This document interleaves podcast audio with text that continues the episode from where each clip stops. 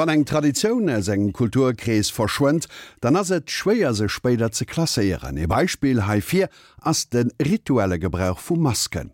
Iwer den ursprenglesche Nutzen vu Masken an hier Erforschung, doriwer informéierte Lo Angelika Tomé. Das Bild des großen Zauberers in der Höhle von Trafrère zeigt eine der frühesten Darstellungen einer Maske. Auf der Höhlenwand ist ein Mann abgebildet, der in Tierfell gekleidet ist, eine Maske mit Hirschgeweih trägt und zu tanzen scheint. Deshalb wird der Mann mit der Maske auch der tanzende Schamane genannt. Masken gehören zu den ältesten Artefakten der Menschheit. Rituelle Masken, die magisch-kultische Zwecke erfüllen, gibt es spätestens seit der Altsteinzeit. Da diese frühen Exemplare aus organischem Material waren, sind sie nicht erhalten. Dies und die Tatsache, dass der rituelle Gebrauch von Masken in Europa seit der Christianisierung verschwunden ist, lenkte den Blick der Forschung auf die Masken der Naturvölker, die im 19. Jahrhundert in Europa auftauchten und als Kunstobjekte regen Anklang fanden. Auch diese Masken sind vorwiegend aus schnell vergänglichem Material aus Holz, Rinde, Bambus oder Bastfasern gefertigt und mit Federn, Fell, Zähnen, Muscheln oder Haar geschmückt. Sie tragen menschliche, dämonische bzw. tierische Attribute. Ihre Formen reichen von schweren Stülpmasken bis zu leichten Gesichtsmasken, ihr Stil von expressiv über realistisch bis abstrakt. Einzelne Kulturen bzw. Stämme haben im Laufe der Zeit ihren eigenen unverwechselbaren Stil entwickelt. Trotz der unterschiedlichen Gestaltungsformen haben diese Masken alle eine Gemeinsamkeit. Es sind religiöse Objekte, die bei kultischen Ritualen in Verbindung mit Tanz und Gesang verlebendigt werden und dadurch ihre Magie entfalten. Bei diesen Zeremonien erweckt der Träger die Maske mittels Blick, Stimme und Gestik zum Leben. Der Maskenträger verschmilzt dabei so sehr mit der Maske, dass er von den Zuschauern als Inkarnation eines Geists oder Dämons wahrgenommen wird. Das Wissen darüber, wie man die magische Kraft einer Maske entfesselt, ist ein streng gehütetes Geheimnis.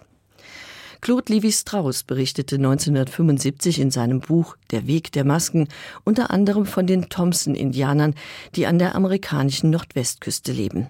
Sie erzählten dem französischen Ethnologen, es mache ihnen nicht viel aus, wenn Feinde ihre Masken stehlen, da sie die Gesänge und Tänze nicht kennen, die ihre Masken wirksam machen. Um die Verwendungszwecke und Kontexte zu erkunden, begaben sich Ethnologen in abgelegene Regionen, in denen Masken im kultisch-religiösen Leben präsent waren, zum Beispiel nach Schwarzafrika, Neuguinea, Ceylon, Sibirien und Alaska. Bei den indigenen Völkern repräsentieren Masken Naturkräfte, Vorfahren, Totemtiere, Götter, Hilfsgeister und Dämonen. Sie kommen bei einschneidenden Ereignissen wie Geburt, Krankheit und Tod zum Einsatz, sowie bei Aussaat, Ernte oder Jagd. Die Funktionen der Masken bzw. Maskenrituale sind breit gefächert. Sie dienen der Rechtsprechung und Bestrafung, sollen Naturkräfte beeinflussen, Fruchtbarkeit und Jagdglück bringen, Ahnen vergegenwärtigen oder die Existenz nach dem Tod garantieren.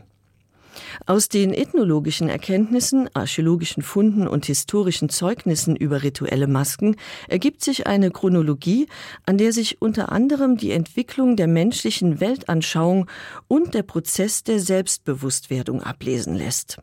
Ausgehend von den Steinzeithöhlen in Frankreich und Spanien, in denen man Darstellungen von Tiermasken sowie Hinweise auf rituelle Handlungen fand, schloss man, dass die nicht sesshaften Jäger Tierkulte betrieben. Bei Tierkulten nehmen die Maskenträger die Identität von Tieren an, um die eigene Unterlegenheit in Bezug auf Schnelligkeit und Stärke mit Hilfe von Maskentänzen zu beeinflussen. Auf der nächsten Stufe, dem Totemismus, verehrten Clans ein bestimmtes Tier, das sie zum Ahnherrn bzw. Namensgeber der Sippe stilisierten. Aufgrund dessen genießt das Totemtier besonderen Schutz. Es darf nicht gejagt und getötet werden. Es wird jedoch bei rituellen Festen verspeist, bei denen sich die Teilnehmer als Totemtier verkleiden. Von diesem Ritual blieb am Ende nur noch die Maske übrig. Aus der Vorstellung, dass Lebewesen aus Körper und Geist bestehen und die Geister eine Art Gegenwelt zu den Lebenden bilden, gingen unter anderem schamanische Rituale hervor, die mit unterschiedlichen Masken verbunden sind. Bei seiner Reise in die Gegenwelt trägt der Schamane zum Beispiel eine Vogelmaske. Und den Erkenntnissen, die er in Träumen und Trance gewinnt, verleiht er dann in Form von Masken Gestalt. Sie verkörpern die Hilfsgeister, mit denen er unterwegs Kontakt aufgenommen hat. Bei Maskentanz macht er sich diese Geister nutzbar. Masken, die Hilfsgeister repräsentieren, findet man heute unter anderem noch auf Zeilern, wo sie Heilern zur Bannung von Krankheitsdämonen dienen. Neben Hilfsgeistern, Totems und Tieren repräsentieren die Masken mit fortschreitender Sesshaftigkeit auch Naturelemente. In den frühen Agrargesellschaften werden Naturkräfte als Gottheiten verehrt und in kultisch rituellen Zeremonien versucht man, Einfluss auf sie auszuüben zum Beispiel bei den Azteken, die dem Sonnengott Tonatio regelmäßig Menschenopfer darbrachten. In Mittelamerika galt die Sonne als unberechenbarer Naturdämon, der den Menschen feindlich gesinnt ist. Dieses zerstörerische Götterbild erklärt sich aus den extremen klimatischen Bedingungen, die in dieser Region eine existenzielle Gefahr für die Menschen bilden. Bei den Ritualen, die den Gott besänftigen sollten, kamen Masken zur Anwendung, mit denen die Träger den Gott repräsentierten. Über den Ursprung der Masken heißt es in einer mittelamerikanischen Sage, die Dämonen hätten ihre Gesichter abgenommen und sie den Menschen hinterlassen, damit sie Beschwörungstänze aufführen können. In dieser Sage spiegelt sich die Abhängigkeit von unkalkulierbaren Kräften, sie betont aber auch die Rolle der Maske als Kommunikationsmittel. Die Maske als magisches Instrument verleiht der Gemeinschaft Vertrauen in die eigene Handlungsfähigkeit. Sie ist Teil der kollektiven Selbstwahrnehmung.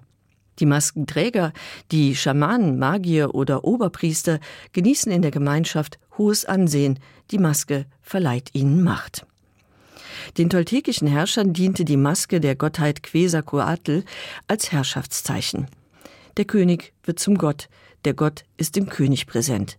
Diese Verknüpfung, die durch die Maske repräsentiert wird, legitimiert seine Vormachtstellung, sie macht ihn zum Primus inter pares, zum ersten untergleichen. Déieren Totems hëllefsgeichterer Götter an deser Wuul vu Masken fehlt na eng die sogenannten Annenmaske.